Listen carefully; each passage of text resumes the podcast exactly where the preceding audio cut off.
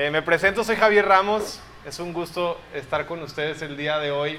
Junto con mi esposa y yo estamos eh, encabezando este proyecto de Antorcha que está en el corazón de Dios y lo puso ahora en el de nosotros para poder compartir esto, pues que transforma vidas. La verdad es que ha transformado nuestras vidas, nos ha revolucionado, ha transformado nuestras familias y es por eso que hacemos lo que hacemos porque somos apasionados por Él. Así que el día de hoy te vamos a, compartir, te quiero compartir un mensaje que tiene como título La oración. Hoy no hay un título creativo, hoy el título es La oración. Así que este, vamos a arrancar y me gustaría que antes de arrancar pudiéramos orar, al menos que déjenme orar a mí porque estoy muy nervioso.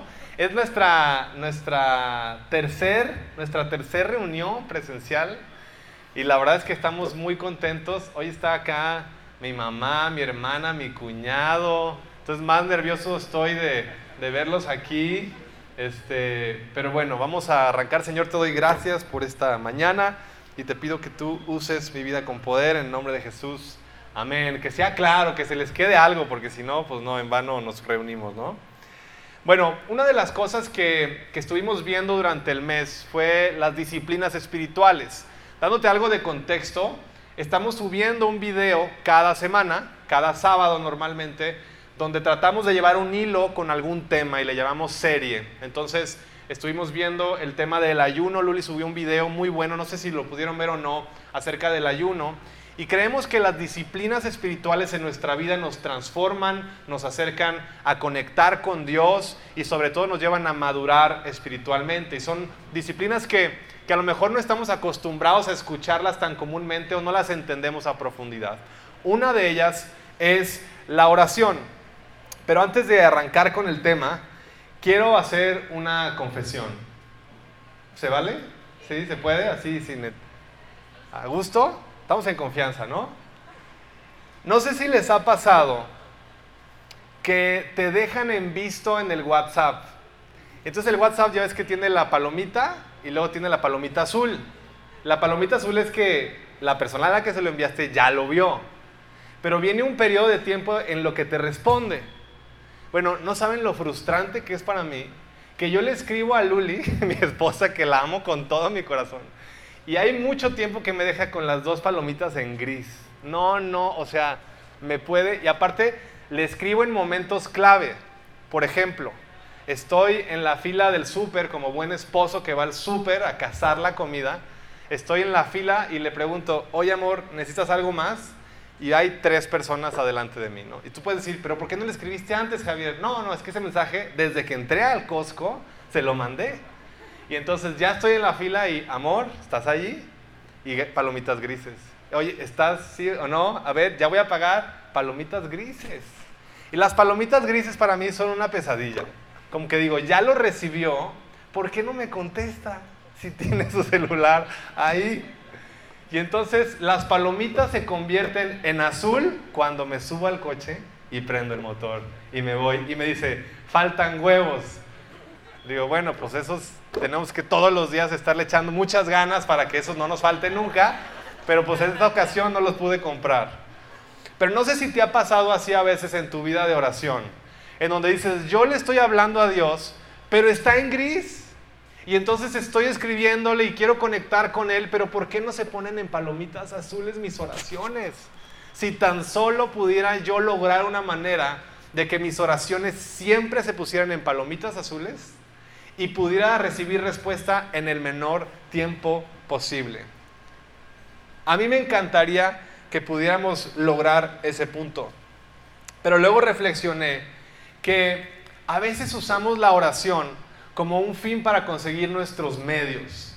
Y vemos a Dios como si fuera este extinguidor que la oración se usa en caso de emergencia, ¿no? Entonces nos esperamos hasta el último minuto y entonces ahora sí creemos en Dios. Y ahora sí decimos, Señor, no, por favor, ayúdame en esto. A ver, Señor, por favor, si existes, ayúdame, sácame de esta hasta el último minuto. No sé si te ha pasado a ti, pero yo estoy en ese proceso continuo donde quiero aprender a comunicarme mejor con Dios, a poder orar con mayor naturalidad, sin tanta estructura, Sabes que la estructura no es sana, porque al final de cuentas la oración es libre, la oración es honesta, la oración de corazón es la que conecta con el corazón de Dios. Entonces te quiero hacer esta pregunta. ¿Qué tan diferente sería tu vida si supieras, tu vida de oración, qué tan diferente sería tu vida de oración si supieras con seguridad que siempre vas a recibir una respuesta? Te aseguro que no dejaríamos de orar todo el tiempo. Ahora, lo interesante de esto es que las respuestas de Dios, Dios te va a responder, pero las respuestas de Dios no siempre nos van a gustar. Y ahí es donde ponemos a prueba nuestro carácter y nuestra madurez. ¡Auch! Sí. A veces las respuestas de Dios no son tan agradables. A veces las respuestas de Dios no van a satisfacer la necesidad inmediata que yo tengo en ese momento. Y no es que Dios sea malo, sino que Dios tiene un panorama mucho más amplio de mi vida, de la trayectoria que yo estoy siguiendo. Y lo que Él busca y lo que podemos encontrar a través de la oración es desarrollar este vínculo que nos ayude a poder estar al pendiente todos los días de su corazón, de lo que tiene que decirnos y de lo que nosotros tenemos que decirle a Dios. Porque no me dejarán mentir, pero la oración tiene poder. La oración funciona, la oración tiene resultado. No nada más en la parte espiritual, sino físicamente la oración ayuda. Así que hoy te quiero compartir tres puntos nada más. Tres puntos para que, nos van a ayudar a, entender un poco mejor la oración. El primero es que la oración crea conexión. La oración crea conexión. Fuimos diseñados para conectar con Dios. Y yo no sé el, historial que tú puedas tener o cómo recibas o cómo entiendas a Dios, pero si hay un entendimiento en ti de un poder mayor y absoluto, hay una parte de ti que anhela conectarse con el creador del universo. Y ese creador tiene un nombre, es Dios. Y bueno, voy a hablar porque si no me voy a brincar a los otros puntos que tengo y me emociono. Pero la oración, ¿qué es la oración? La oración es hablar con Dios. Eso es. La oración es hablar con Dios, es entablar una conversación sin máscaras, sin, sin aparentar ser alguien que no eres. No tenemos que eh, vestirnos de alguna forma, usar palabras rimbombantes para poder que mi oración eh, llegue hasta los oídos de Dios, porque si no oro de cierta forma, entonces Dios no me va a escuchar. Pues claro que no. Lo que Dios quiere es, es tu corazón, es la honestidad de tu corazón, es entender que realmente tú estás sintiéndote en esa libertad. Fuimos hechos para conectar con Dios. Dice la palabra que separados de Él nada podemos hacer. Y Jesús da un ejemplo de unas ramas. Y dice como separados de las ramas, pues las ramas si la cortas del árbol se muere, porque no puede ser nutrida por la vida. Entonces, eh, nosotros fuimos conectados a estar con Dios. Y algo que a mí me impresiona, siempre hablo de mis hijos, discúlpenme, no se ofendan, siempre voy a hablar de mis hijos. Son tres, entonces tengo que hablar de ellos. Toda mi mente está alrededor de los chiquillos. Y recientemente hemos experimentado un tema con el, el, del medio. ¿Alguien aquí es el del medio? Felicidades a los del medio. los del medio son medio incomprendidos. ¿No? Los mayores tenemos todo el poder absoluto. ¿Quiénes son los hermanos mayores aquí? ¡Au! Ay, no es cierto. Pero los hermanos del medio a veces no encuentran el lugar. Luca tiene cuatro años y Iñaki es un motor, es Iñaki es portador del fuego, eso significa su nombre, portador del fuego. Literal lo declaramos y, lo pueden ver, luego se los presento. Y como que en este mover, Luca dice, pues ¿dónde está mi conexión con mi, con mi familia? ¿Dónde estoy yo? ¿Cuál es mi lugar? ¿Dónde encajo yo? No soy el chiquito, no soy el más grande, eh, ¿sabes? Y entonces empezamos a ver rasgos de carácter en él muy raros. Mucho llanto, mucho berrinche, mucho así, ya sabes, con mucho caos. Y entonces en un curso que estamos tomando de paternidad efectiva nos dijeron, lo que le hace falta a ese niño es conexión. Lo que le hace falta a él es conexión. ¿Ok? ¿De Wi-Fi o de qué, qué le hace falta conexión? ¿Con quién está conexión? No, no, no. Conexión contigo. Y en especialmente me dijo a mí. A la mamá la ha tenido sus primeros años de vida estuvo pegado a la mamá, literal, para los que conocen a Luli, literal estuvo pegado a ella. Pero le hace falta conexión contigo. dije, ah, caray, pero yo soy súper buen papá, ¿no? Y me di cuenta que me hacía falta pasar tiempo con él. Entonces dije, va, soy un hombre de acción, vámonos ya. Y me lo llevé al bosque del Centinela. Y entonces le compré unas botas y le puse una impermeable, estaba lloviendo y dije, de aquí somos, esta es la naturaleza que necesitábamos, ahí vamos caminando. Para no hacerles la historia muy larga, o sea, cambió el corazón de Luca. El hecho de que haya conectado con su papá lo revolucionó.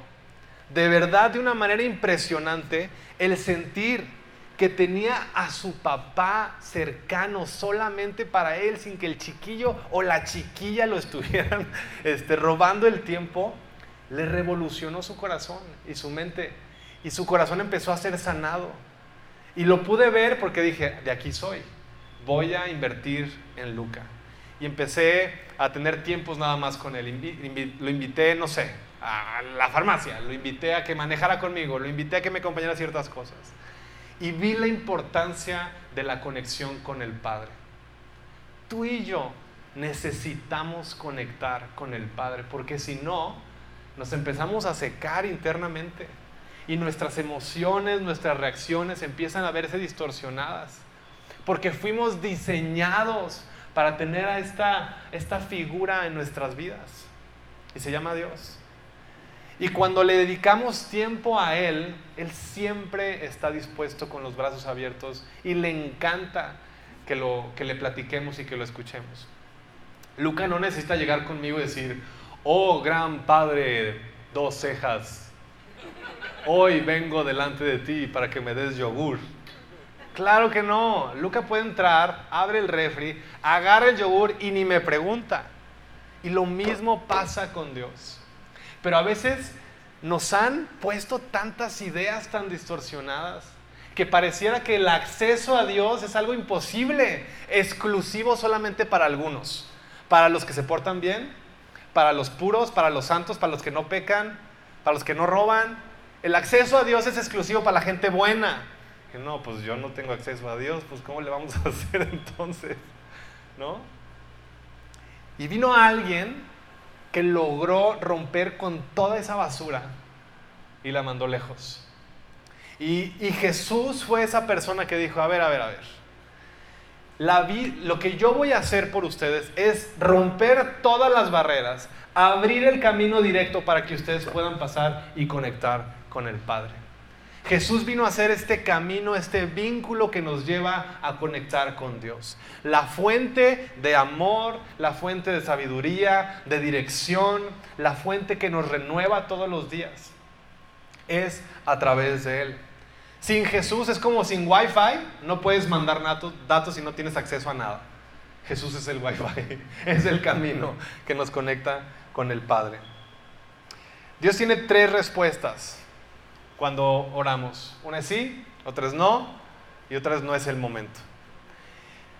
No, cuando es radical, se agradece porque los límites son buenos. No es el momento, prueba nuestro carácter y nuestra paciencia. Y el sí nos llena de gozo, de alegría y nos enciende el motor. Pero ¿por qué no? A la hora de estar hablando de esta conexión, creo que lo más importante es ver qué fue lo que hizo Jesús. Porque si algo hizo Jesús, fue, o sea, Jesús no lo sentó a sus discípulos, tuvo 12, tuvo un equipo de 12 personas, de los más pecadores y peores que se puedan imaginar, y los agarró. Y entonces, él no los sentó, dijo, vamos a iniciar el seminario para poder predicar correctamente. Siéntense, por favor, saquen su, todo lo que tengan que hacer para, no sé si lápiz, pues no me acuerdo, no sé qué había, Dani, me dices.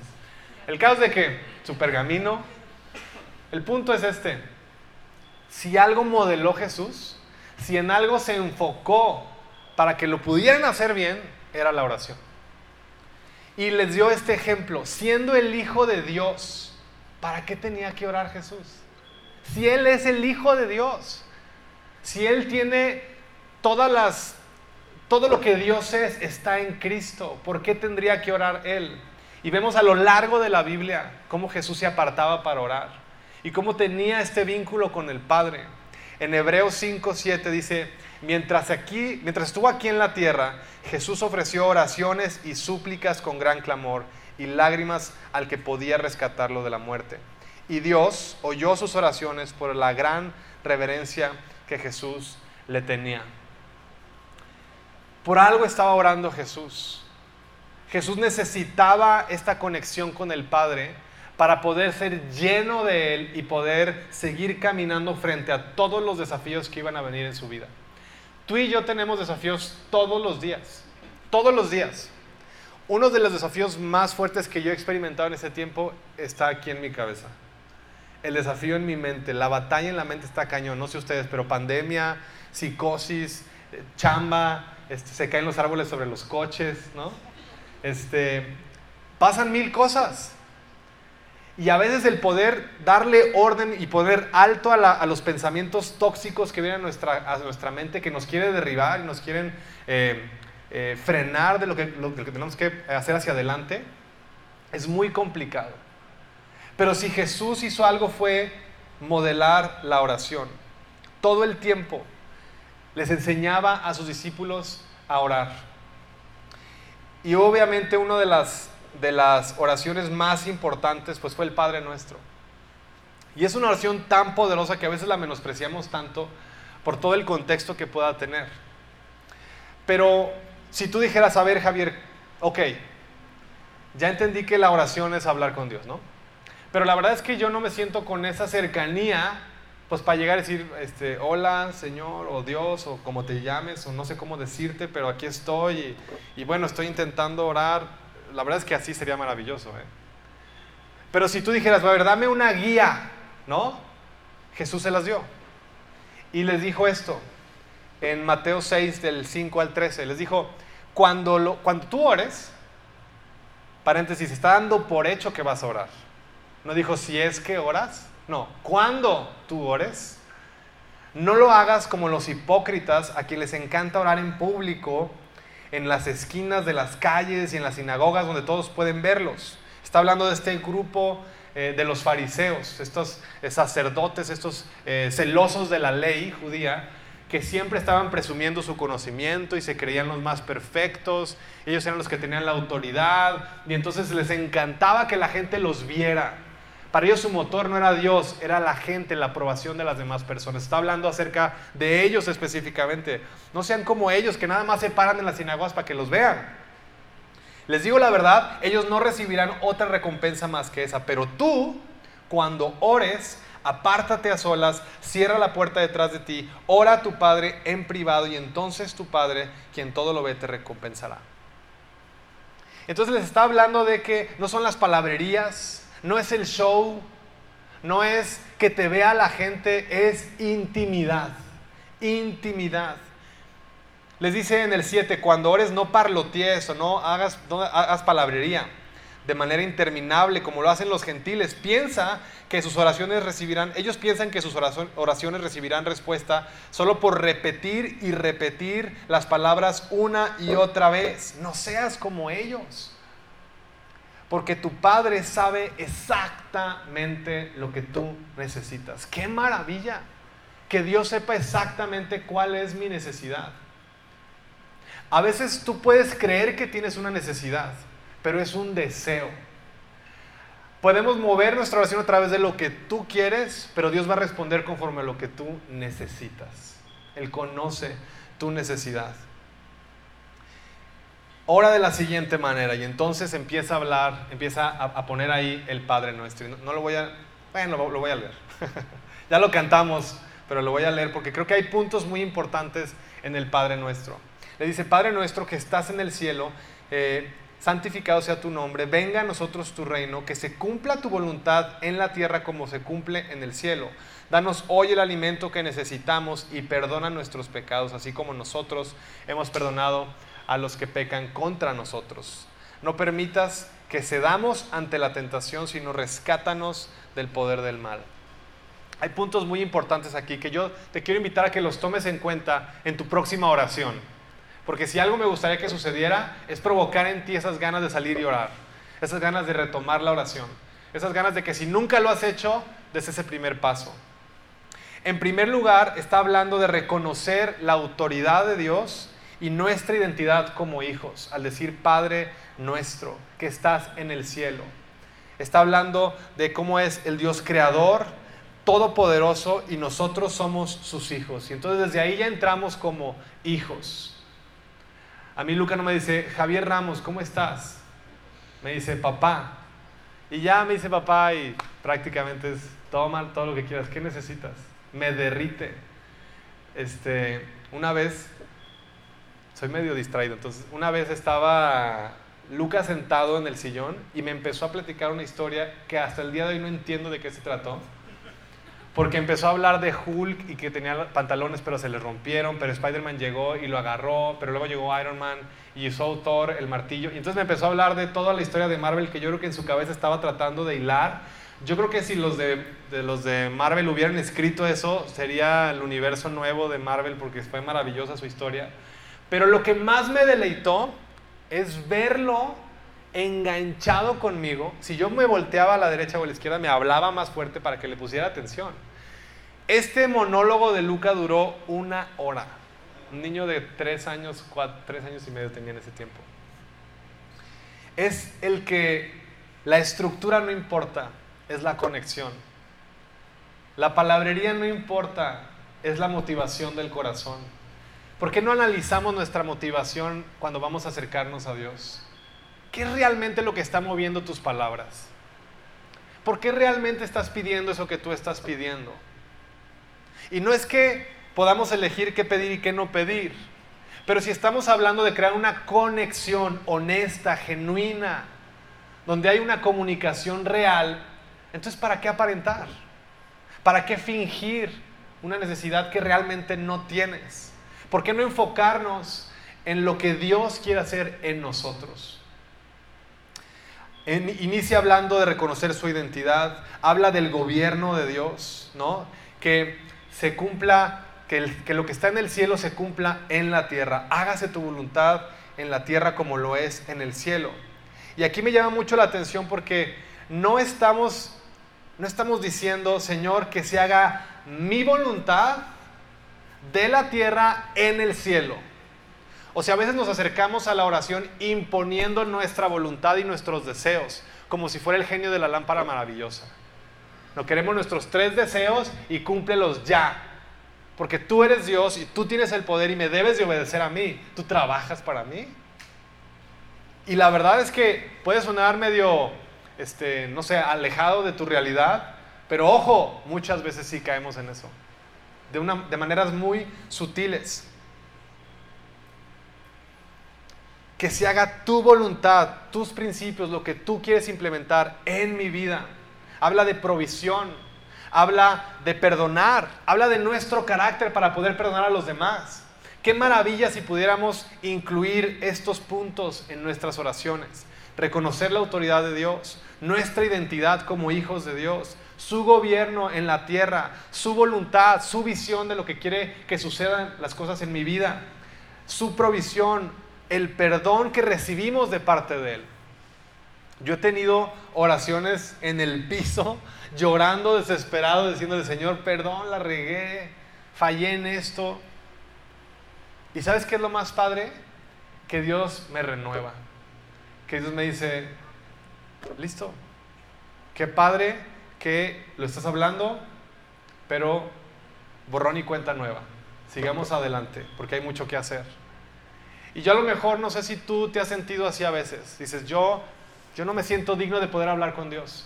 Porque he hecho tantas cosas mal que mi boca pareciera que está muda, que quiero hablar pero no puedo porque traigo tanta carga en mi vida y no sé cómo orar porque siento que me va a criticar, que, que no va a querer lo que, no va a querer escuchar lo que yo le tengo que decir, porque mi pecado me estorba y sin embargo Jesús pagó ese precio por nosotros y quita el pecado de nuestras vidas y lo puso en la cruz para que pudiéramos ser libres. Otro punto importante es que oremos en el nombre de Jesús. Cuando empecé a conocer a Luli y empecé a entender el rollo cristiano, este, yo decía, ¿por qué siempre terminan en el nombre de Jesús?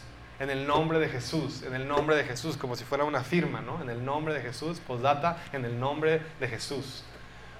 Y vemos que en la Biblia Jesús les dice lo siguiente, cualquier cosa que pidan en mi nombre, en Juan 14.1, Juan, cualquier cosa, cualquier, cualquier cosa que ustedes pidan en mi nombre, yo lo haré. Así será glorificado el Padre en el Hijo. Lo que pidan en mi nombre, yo lo haré. Qué maravilla. A partir de ahí, dije, en el nombre de Jesús, todo lo que tenga que suceder, que se haga. Cuando oramos en el nombre de Jesús, lo que pasa es que reconocemos que no hay otro camino para poder tener acceso al Padre si no es a través de Él. Reconocemos su autoridad, su deidad, su posición como hijo y como mediador de nuestras vidas. El segundo punto es que la oración trae renovación. El apóstol Pablo es una, es una persona que se dedicaba a cazar cristianos. Y él tuvo un cambio radical. De ser un cazador de cristianos, de todo aquel que decía que, que, amaba a Jesús, los cazaba, los mataba, los entregaba a los romanos. Tiene un encuentro con Dios impresionante. Se cae de un caballo, se queda ciego y en tres días Dios le habla y renueva su visión, su corazón. Y después él escribe, después de un tiempo, escribe una carta a los romanos donde dice, no se amolden al mundo actual, sino sean transformados mediante la renovación de su mente. Así podrán comprobar cuál es la voluntad de Dios, que es buena, es agradable y es perfecta.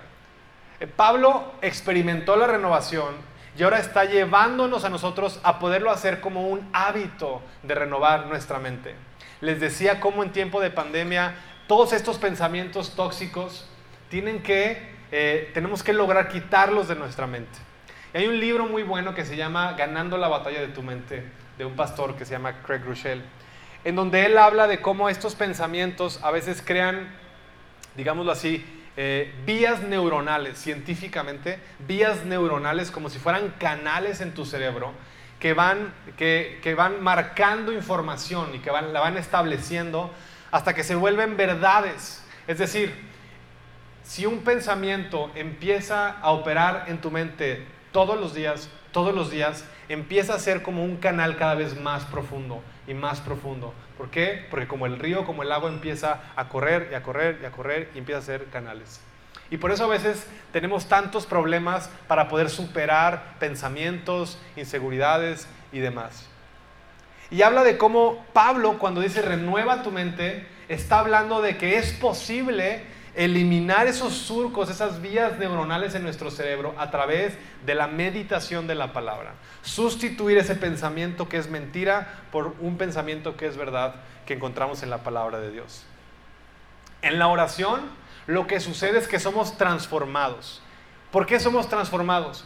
Porque nuestra perspectiva empieza a cambiar. Nuestro enfoque es nuevo, nuestro corazón es renovado, nuestra, nuestra mente ya no se amolda a las circunstancias, sino que empezamos a ver la voluntad de Dios más que las circunstancias. Empezamos a, ponerle más peso al poder de Dios que a mi problema.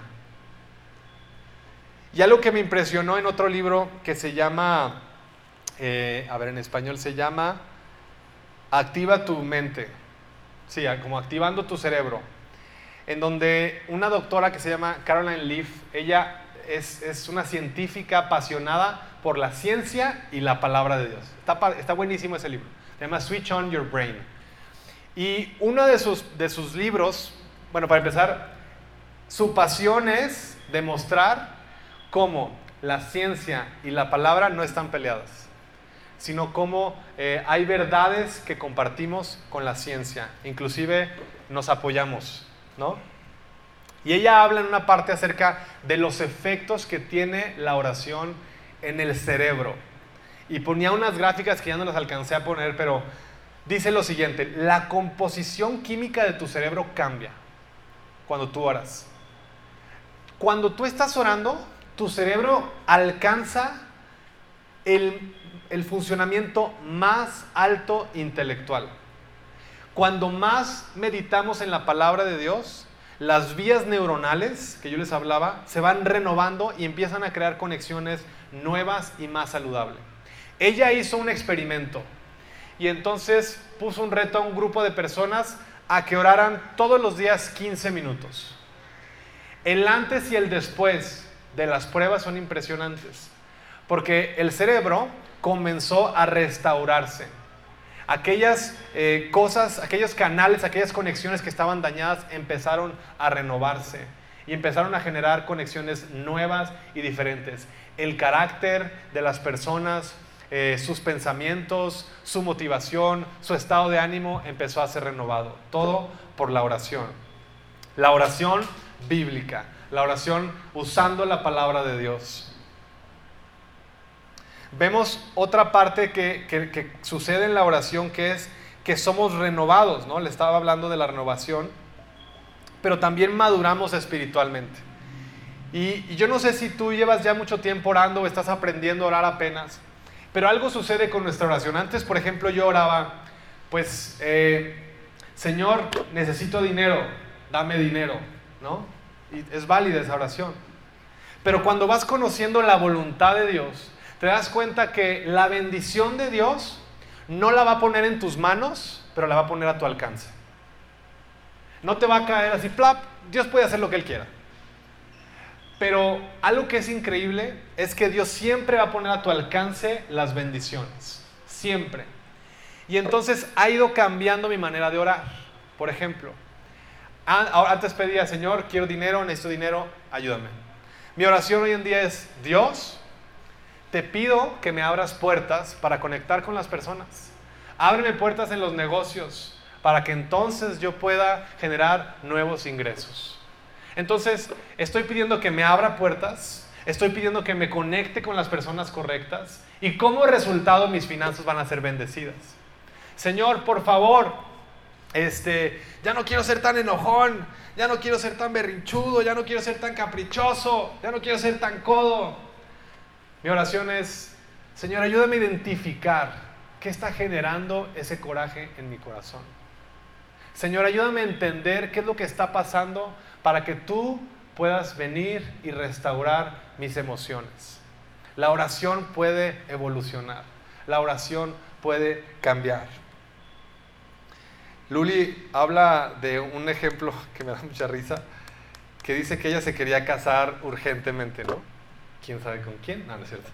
Ella se quería casar y le urgía casarse ya, y entonces estaba desesperada por casarse.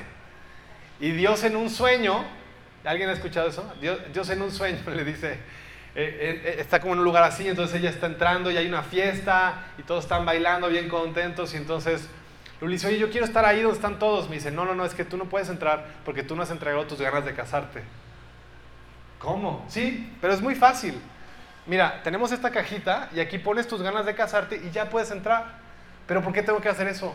Porque estás demasiado aferrada y tienes que esperar en los tiempos de Dios. Y como no tienes paz, entonces necesitas soltar eso para que puedas entrar al gozo de Dios. Y entonces ella pone sus ganas de casarse en la cajita y dice que entra y que empieza a bailar.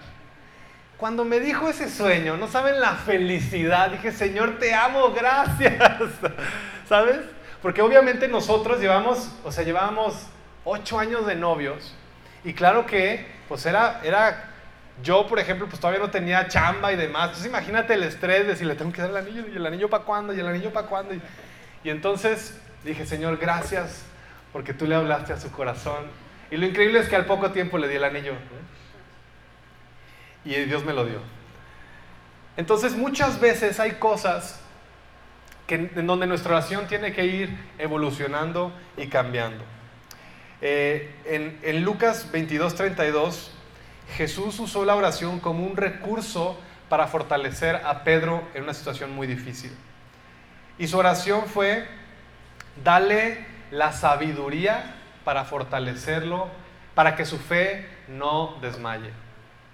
No dijo, Señor, libéralo de este problema. No, le dijo, dale la fuerza para que su fe no caiga. Está hablando de fortalecer su carácter. Cuando tienes hijos, a veces no quieres quitarles el problema de las manos.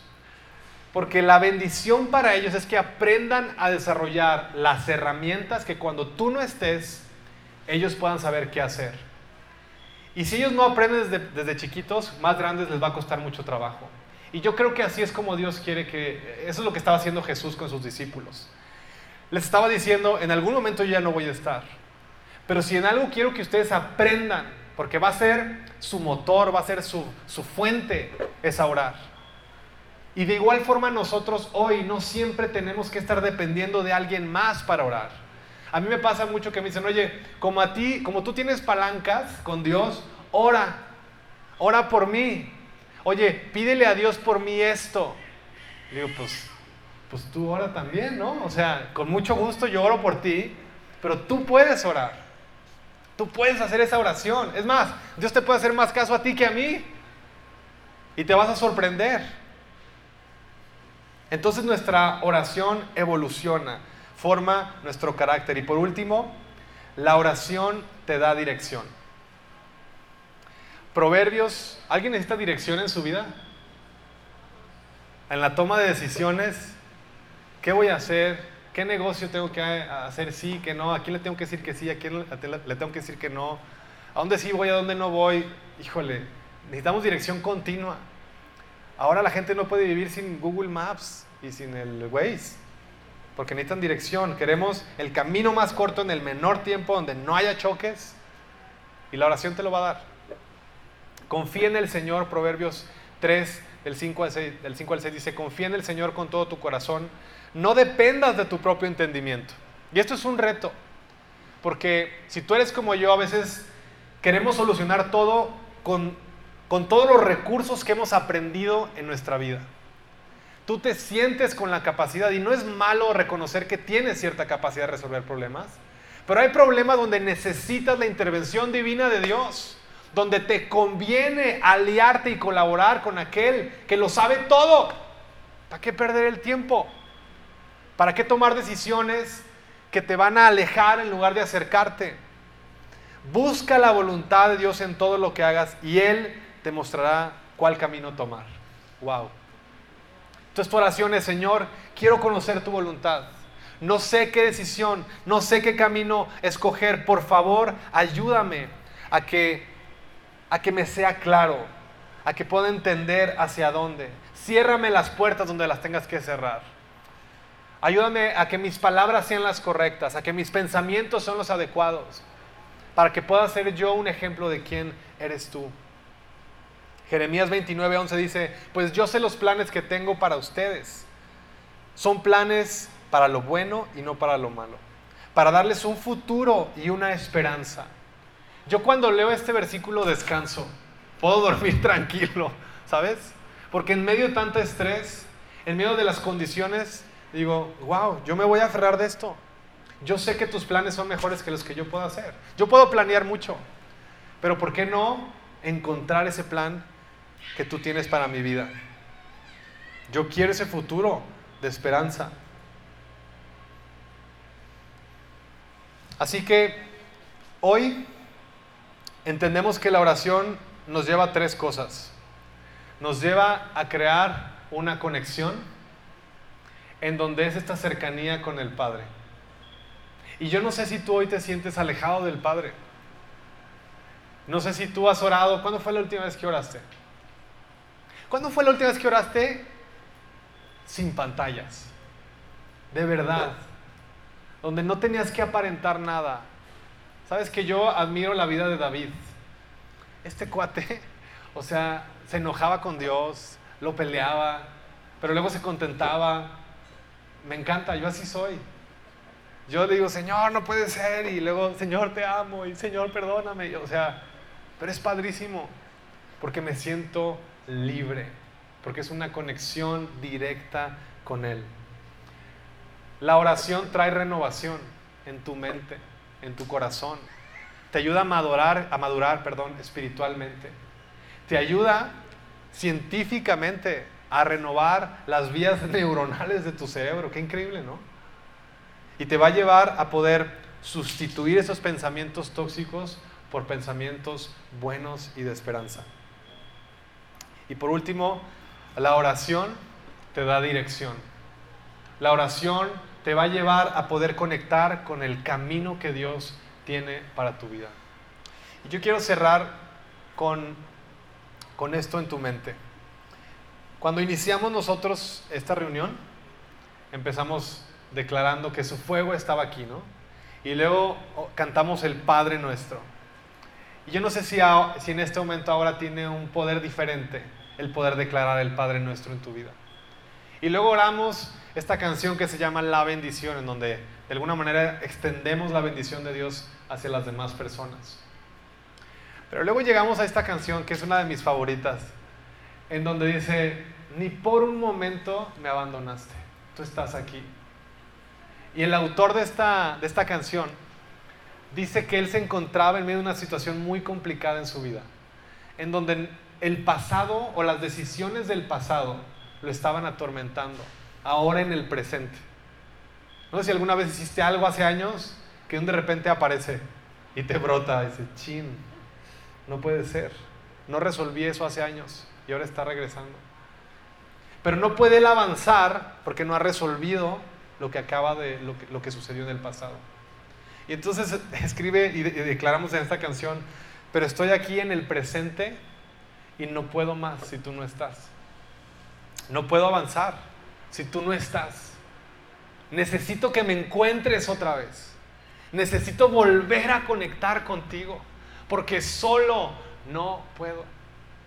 Necesito sentir que tú estás respaldándome para que yo pueda caminar y que pueda dar pasos firmes y que pueda sentir que mi Padre me respalda en cada cosa que yo hago. Y que ahora estas, estas eh, emociones que yo estoy sintiendo y que ahora está el lugar que no lo encuentro en mi vida, como Luca, y no sabe para dónde, la conexión lo vuelve a alinear, le da una identidad renovada, su mente es restaurada y su corazón es sanado. Yo no sé si tú quieras hacer eso hoy. Yo no sé si tú dices, yo necesito renovar mi mente. Está cañón, Javier. No tienes idea la tormenta que traigo aquí. No tienes idea.